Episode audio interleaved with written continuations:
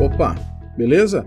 Você já se surpreendeu ao ver uma propaganda de um assunto que você só tinha comentado com alguém? Ou então, depois que você leu ou assistiu alguma coisa sobre Snowden e agora tudo que em relação à privacidade você acha que está sendo espiado toda hora? Você acha isso? E será que o, o, celular, o seu celular, seu tão querido celular, está espiando e mandando tudo que você fala, digita e consome para os governos? Bom, não é bem assim, tá? Posso falar? Fala, Neto! Bom, pessoal, assim, é, existe um certo senso comum é, em volta desses tipos de assunto, né? E principalmente também é, depois de que algumas informações vieram a ser publicadas, tá? Eu vou comentar um pouquinho disso daqui a pouco, tá? Isso aqui vai ser uma interrupção breve da série lá sobre modulariza modularização de apps, tá? Logo mais eu volto com essa série, principalmente na próxima semana, mas também muito por causa de uma thread no Twitter que eu acabei respondendo algumas perguntas ali de algumas pessoas, né? Até de famosinhos da internet, tá? Não sei o quê. Bom, é, primeira coisa assim, que a gente tem que lembrar, né? O Snowden, não sei se você estava fora da Terra nos últimos anos, né? Desde 2013, o Snowden, que foi um agente, ele era um agente do, numa, da NSA, né? Que é a Agência de Segurança Americana, ele publicou é, alguns documentos que ele teve acesso e onde falava, inclusive, que Dilma, Pinheira e outros executivos dos governos brasileiros, sul-americanos, até de informações da Petrobras sobre pré-sal tal, enfim, até os telefones da Dilma do avião, que é um avião por satélite, um, um telefone por satélite, perdão, né? Tinha essa, essa, essa, essas comprovações lá, tá? É, primeiro que não é claro que dados que eram extraídos, né? Se fala em e-mail, se fala em, em dados confidenciais, documentos, mas os documentos não são claros em dizer como era feita essa, esse hackeamento. Fala muito de, gran, de grampear, né? Ler tudo que vem do telefone, então as ligações, mensagens de texto e tudo mais. Inclusive, possivelmente era através dos dispositivos que eles tinham acesso aos e-mails, por exemplo, né? E teve também a questão do Prism, né, que era um programa que, de acordo com os documentos, empresas como Google, empresas como Microsoft, Amazon tal, passariam informações para o governo americano. E vamos lá, um disclaimer para variar. Eu trabalho no time de Android no Google, então estamos falando agora no dia 4 de novembro de 2019. Eu atualmente trabalho no time de Developer Relations. Eu não sou do time de cloud, eu não tenho conhecimento em relação a toda a parte de infraestrutura, tá? Então eu vou me limitar aqui a falar sobre a parte que eu conheço, tá? A parte que eu entendo do, da arquitetura Android e tudo mais, tá? E esse Prism era um software que era um, como se fosse um backdoor que estava sendo construído para que o governo pudesse ir lá e fazer uma busca das informações que o governo achasse que precisava fazer. Tá? Até onde eu entendo, isso é ilegal. Né? Qualquer tipo de informação ela tem que ser feita através de um pedido judicial. Mas, inclusive, o Snowden mostra que, uma, que haviam é, tribunais secretos que davam ordem sem que isso, era, sem que isso fosse divulgado para o grande público, né? Então, que, que mostra talvez as pessoas, né? Talvez não, as pessoas não ficavam sabendo e que estavam sendo espionadas e tudo mais. É, mas assim, além disso, pessoal, tem até uma, uma matéria recentemente da CNN, onde um repórter foi nas maiores conferências hackers, e ele se dispôs a ser vítima né, de, um, de uma hacker que faz engenharia social e ela mostrou que em pouco tempo, com informações que ela pegou no Twitter, que ela pegou no Instagram, no Facebook do cara, ela conseguiu transferir as milhas do cartão dele, conseguiu cancelar uma reserva, conseguiu até mudar a reserva no avião, colocando ele para sentar na última cadeira com um banco que não reclina. Tudo isso por engenharia social, né? Então, o, o, que mostra que a gente tem que ter, sim, preocupação com segurança da informação, com privacidade, independente de quem você seja, tá? Aquela questão, ah, eu não tenho nada a esconder, então eu também não ligo. Não é bem assim, né? Não é verdade que isso não tem que ser desse jeito. Mas também temos que tomar cuidado com esse senso comum, né? De achar que tudo é, é como falam, tudo é como você viu no WhatsApp, enfim, é, tem algumas coisas que não são bem assim, na verdade.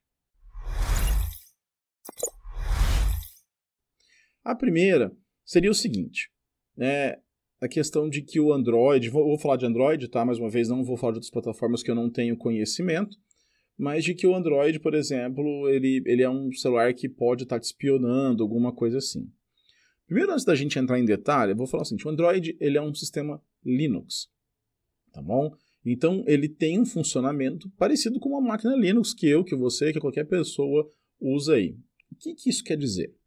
Quer dizer que tem a arquitetura e o funcionamento do kernel é igual de outras máquinas Linux que você conhece aí. Então, como que o sistema conversa com os softwares? Basicamente, uh, existem os drivers nas controladoras do disco, do, do 3G, do que seja.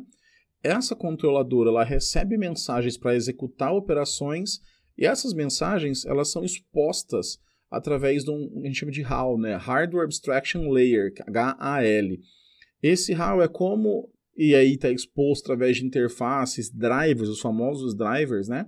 Ele é exposto lá e os softwares podem usar aquela interface para enviar comandos, que aí esses comandos vão via kernel pra, para as controladoras, para os dispositivos de fato.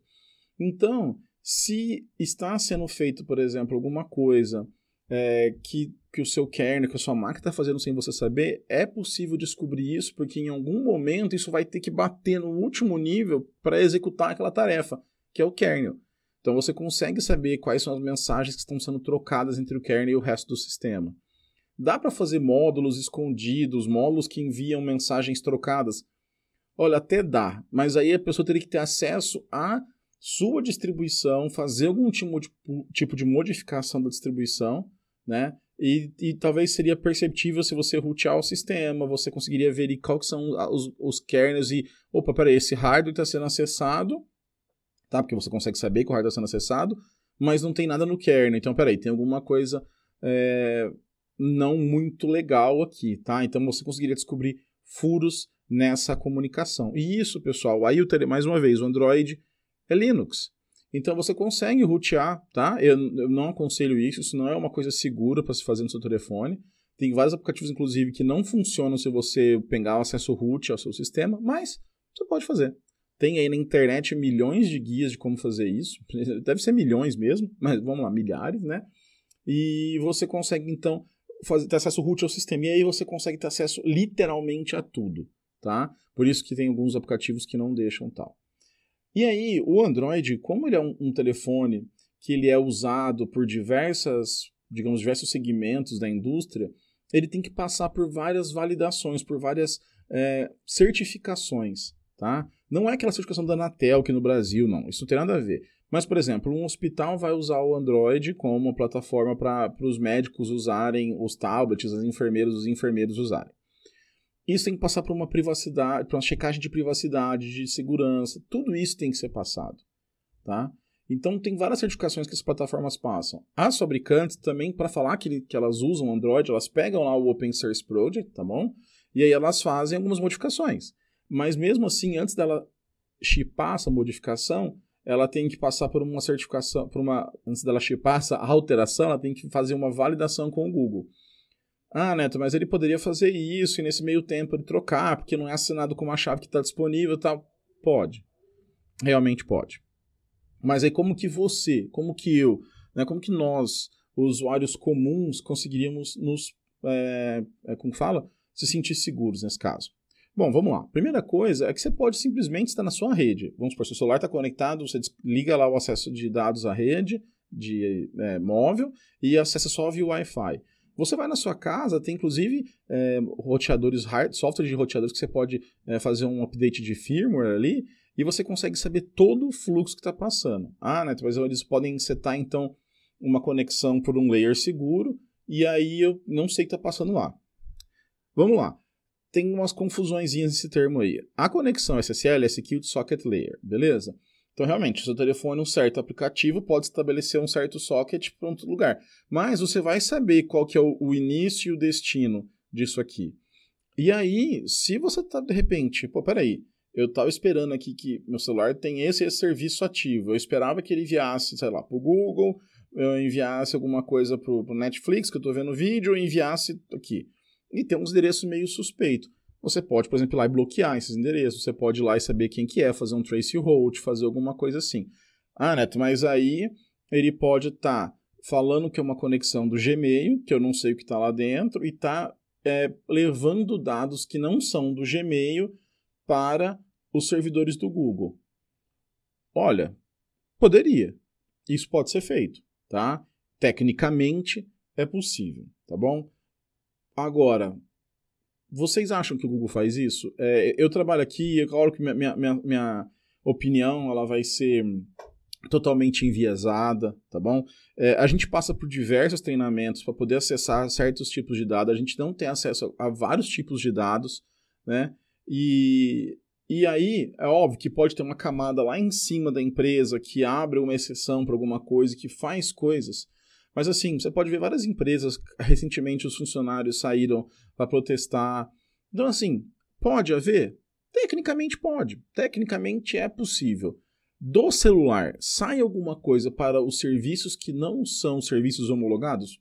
Olha, eu tenho 99% de certeza que não. Você pode falar assim, ah, Neto, mas você trabalha aí, você está puxando o saco do Android. Não, esnifa a rede, veja de onde está sendo a conexão, veja as certificações que a plataforma faz, entendeu? É, baixe o projeto e compare um MD5, entendeu? É possível você validar. Inclusive por isso que o Google tirou um monte de coisas que eram estavam vinculadas ao SEO e passou para bibliotecas auxiliares. Por quê? Porque a gente está deixando o SEO cada vez mais pelado, só um SEO mesmo, tá? Então, assim, é, é uma coisa que eu entendo a preocupação, mas eu queria que a gente talvez discutisse no nível de, ok, vamos entender como funciona a arquitetura e se realmente faz sentido falar certas coisas de túneis HTTPS, túneis SSL.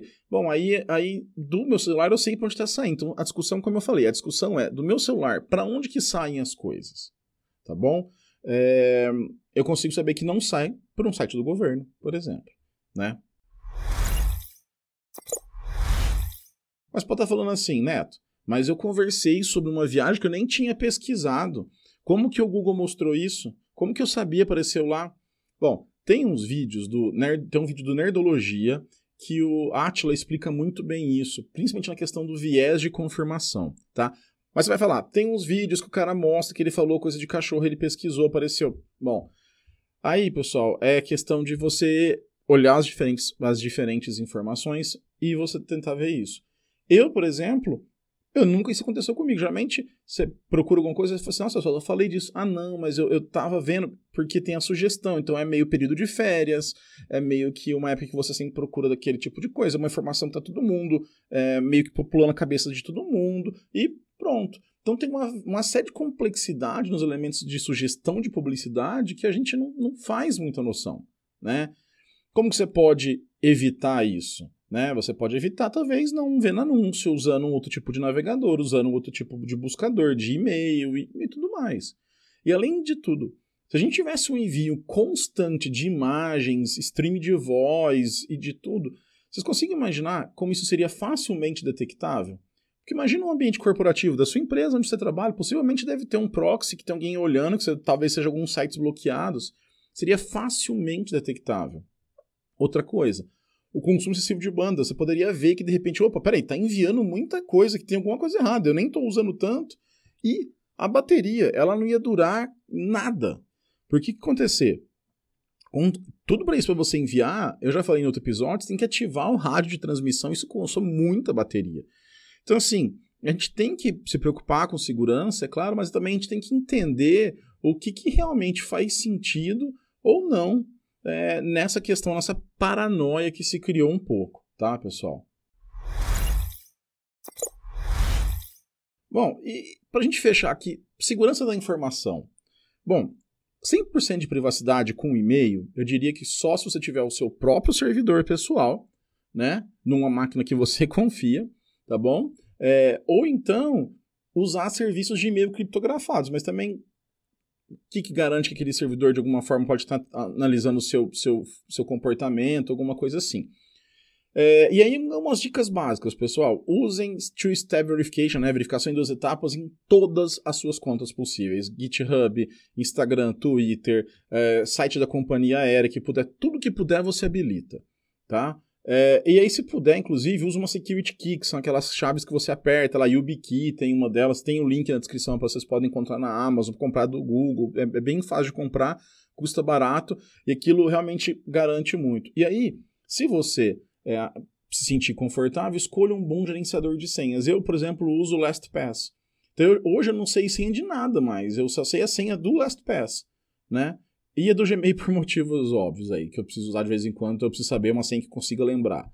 Mas ela vai usar senhas fortes para cada serviço, não vai é, usar um monte de. a mesma senha para um monte de coisa. Tem certeza que você faz isso? Ah, não, esse aqui eu vou usar essa mesma senha para esses sites aqui. Eu faço isso, já fiz muito isso. Hoje é, eu não faço mais isso, hoje eu tenho só do LastPass e ele faz tudo para mim. É, e talvez não use senha. Tem vários sites, até o iFood, né, o gordinho que sempre pedindo comida, eles não pedem a senha. Você coloca seu e-mail e eles enviam uma verificação para o seu e-mail. Talvez você que é desenvolvedor, desenvolvedora, por que, que não pensa num serviço desse para o seu aplicativo, talvez fazer uma validação por e-mail, por outro tipo de mecanismo, como uma security key, né? Um on-time password, aquele gerador de senha pelo Google Autenticador, por vários outros, né? Então, isso é uma forma de você deixar mais seguro. E sobre privacidade, eu acho que é mais uma questão de você se preocupar com a sua privacidade, você sanar os pontos onde pode ter uma informação que é vazada. Acho que isso é muito importante. É, é, apesar de trabalhar no Google e conhecer outros amigos de outras empresas, eu não imagino que há um desvio grande dessas informações, tirando alguns casos, é, porque isso é uma, é uma coisa muito preciosa para as próprias empresas monetizarem. Tá? Agora, o governo pode forçar, o governo pode obrigar? Pode. Isso sai direto do seu telefone? Eu duvido. É, e pela minha, pelo meu conhecimento da plataforma, eu mexo com isso. Sabe, eu dei esse tipo de conversinha que nem no Twitter teve. Ah, é porque os programadores é um erro básico programadores. Cara, é que eu trabalho com isso com mobile desde 2005. Então eu, eu já fiz software embarcado, eu já fiz software em Java, já fiz software para Android, para iOS, para Windows Phone, para Palm. Então, assim, eu já fiz coisas de baixo nível, já fiz drivers. Então eu entendo o que está acontecendo na plataforma. Então, assim, dá uma olhada na plataforma Linux, dá uma olhada no, no, no esquema do kernel, como que ele troca mensagem, procure por módulos escondidos, existem algumas coisas, existem como você mitigar isso. E eu falo, vocês não acham que se o Google estivesse fazendo isso, se a Apple estivesse fazendo isso de fato, já não teriam grupos aí exposto essa, essa situação? Então acho que fica aí a, a dica para a gente é, refletir antes de sair tweetando aí, de, destilando ódio por aí, tá bom?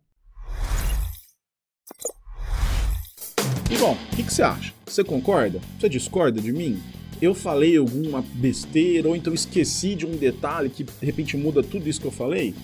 Ou então você está com alguma dúvida, quer me perguntar alguma coisa aí relacionada a esse assunto? Bom, deixe seu comentário aqui no vídeo do YouTube ou para você que está ouvindo por podcast, me manda no Twitter ou vai no site do falaneto.com, tá bom? E se puder, se inscreva no canal, isso nos ajuda muito, isso nos prestigia e ajuda o canal a crescer. Assine o podcast no seu agregador favorito, Google Podcast, Apple, Deezer, Spotify e tudo mais. E claro, deixa lá suas 5 estrelas e compartilhe esse episódio com seus amigos, tá bom? Muito obrigado e até a próxima, pessoal.